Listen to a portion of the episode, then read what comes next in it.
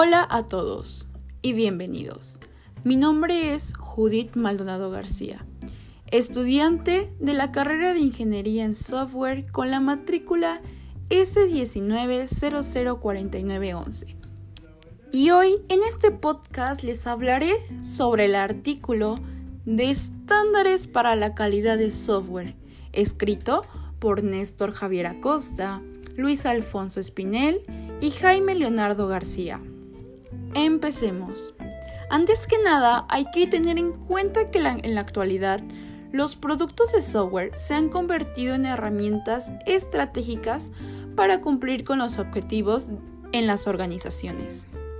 Es así que la importancia de la calidad de un ciclo de vida de software se vuelve mucho más importante, ya que los usuarios se vuelven mucho más exigentes y requieren que cumplan con sus necesidades.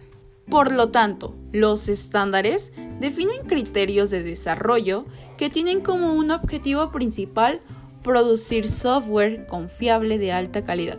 Un punto relevante es que hay que saber que en las fases de un ciclo de vida de software se debe de realizar con una calidad basada en estándares para que al final de este ciclo el software sea eficaz y alcance sus propósitos.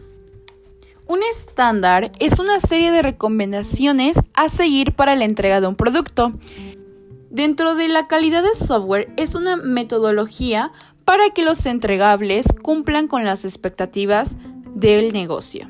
Es así que te hablaré de los estándares más aplicados en la calidad de software. Comenzaré con la norma ISO-IEC 9126. Esta norma tiene como un fin cuantificar los productos del software. Esta norma fue diseñada para los siguientes factores, para la calidad del proceso, calidad del producto, calidad de software y calidad de uso. Esta norma tiene dos modelos referidos a la calidad interna y externa y el segundo modelo referido a la calidad de uso. Otra de las normas es la ISO-IEC 14598. Esta es utilizada actualmente como una metodología para evaluar el producto de software. Esta norma establece una serie de etapas e involucra el marco de trabajo donde se manipula el software y se evalúa la calidad del producto, definiendo dentro de esto las siguientes características primordiales, la repetibilidad, reproducibilidad, imparcialidad y objetividad. Esta norma define el proceso para evaluar un producto de software y consta de seis partes. Otra de las normas es la ISO-IEC 25000 Score. Esta norma se basa en la evaluación del software que cuenta con los siguientes pasos, que es recopilar los datos, preparación de los datos y análisis de los datos. Otro estándar es la IEEE 1601 y 1992. Este es un estándar para una metodología de métricas y de calidad de software. Esta cubre tres grupos, medidas, procesos y objetivos. Esta suministra una metodología para establecer requerimientos de calidad e identificar, implementar, analizar y validar métricas de calidad de productos y procesos de software. Norma ISO IEC 15504 SPICE.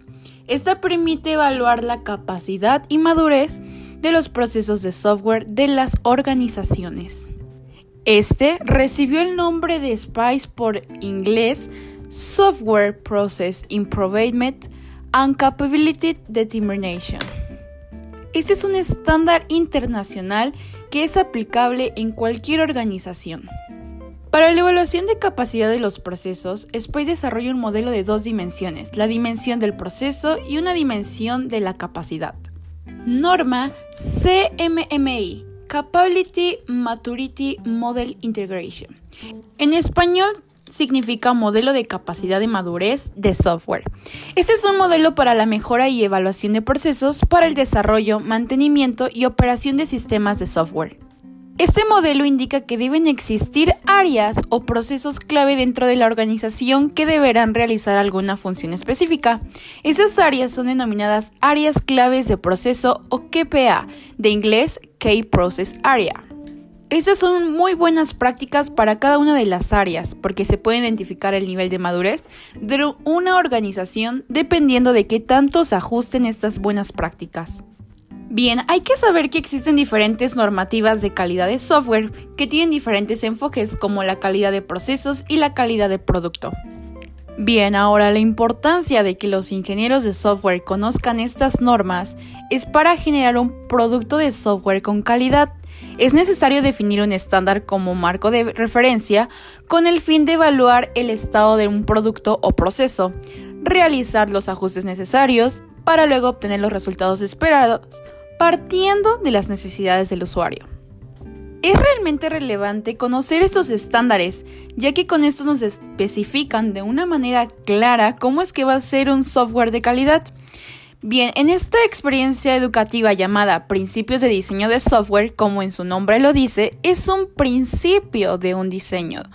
Asimismo, se debe de conocer desde el proceso inicial hasta cómo es que va a ser implementado. Y claro, para llegar a todo eso, llegan los estándares de calidad, que son una metodología para que los entregables cumplan con las expectativas que el cliente solicitó. Y bueno, para concluir, tenemos que tener muy en cuenta la calidad de nuestros programas o software que vayamos a desarrollar y que necesitamos conocer y entender hasta el más mínimo detalle de los requerimientos del cliente e inclusive superar sus expectativas, siempre y cuando estén apegados a nuestras normas o estándares de calidad, para que éstas lleven un respaldo y tengan una calidad necesaria para un buen nivel de compatibilidad y teniendo una gran integridad en nuestro software. Así tendremos una base hacia el éxito. Y bueno, eso es todo por hoy. Espero les haya gustado esta información. Que estén muy bien. Hasta luego.